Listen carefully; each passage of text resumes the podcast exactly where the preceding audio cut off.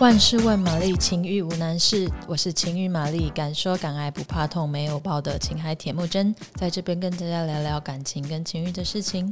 我们今天要来回答网友的问题，就是办公室恋情真的碰不得吗？嗯，这个问题问我，我当然会说可以啊，Why not？有何不可？我觉得这个问题可以探讨的因素有很多，像是第一，这间公司你们两个会待一辈子吗？像是现在这个社会，好像比较少有人像是我们父母那一辈一样，会一家公司就待个二十年，所以搞不好你们两个其中一个过几个月就会想要跳槽或是创业什么的，那其实就没有这个办公室的问题啦。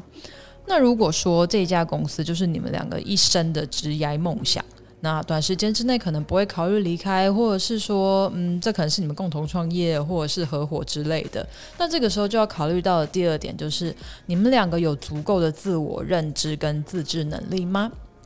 就像是，嗯，你跟对方够不够了解自己的性格？那你们是不是有办法公私分明，不会因为私人情绪而影响到工作呢？之前讲过，人跟人之间难免有不愉快，尤其是情人。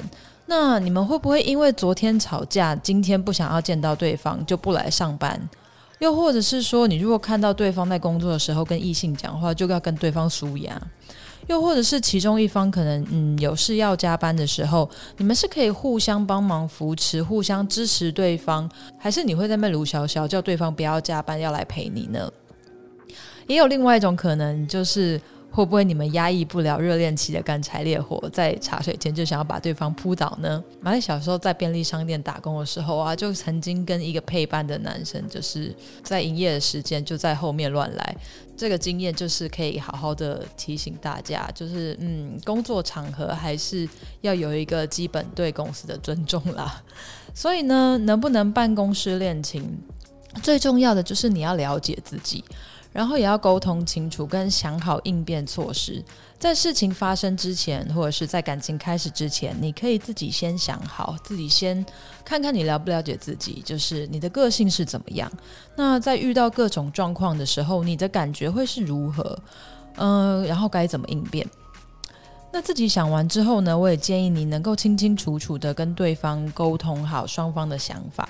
两个人是不是对未来有怎么样的共识？那在现阶段，可能你还根本没有跟对方表白，也有可能两个人还在若有似无的暧昧阶段，要聊这些真的还蛮怪的。但是你可以先做的就是先检视一下对你对自己的了解程度，也顺便问一下自己，对于这个人你有多认真，有多了解。再来，呃，如果真的有机会，还是建议你们可以先沟通一下双方对于办公室恋情该怎么样的经营，或者是说对自己的未来是什么样的想法，在在于职场的这个方面。那通过这样的沟通，你也可以借机看看这个对方是不是一个在乎你的想法跟感受，呃，也会考虑这件事情对你的优点跟缺点还有影响的人，是不是一个可以跟你一起面对问题、经营感情的人，还是说，嗯，就是你你你的未来发展不干他的事，他只顾自己，或者是根本不想想太多，对于未来可能没有想法，走一步算一步的人。这也并没有好或坏，那只是你要在通过这个过程当中了解对方是什么样的人，然后同时可以看看这是不是你可以接受的。嗯，那如果说连这些都没有办法沟通，或者是你从过程当中你可以看出他根本没有对为了你或是这段感情着想的话，那我觉得你真的可以不用浪费时间堵在这一个人身上。记得姻缘就跟工作一样，没有了都可以再找。重点是你要看自己想要的是什么，什么事情会让你开心，会让你感觉活着。好了，今天的节目就到这边了。如果喜欢我们节目的话，麻烦帮我们按五颗星评论。呃，有任何问题跟评价，也可以在下方留言给我们，或者是到 Instagram 搜寻情欲玛丽，也可以在上面留言给我。谢谢，拜拜。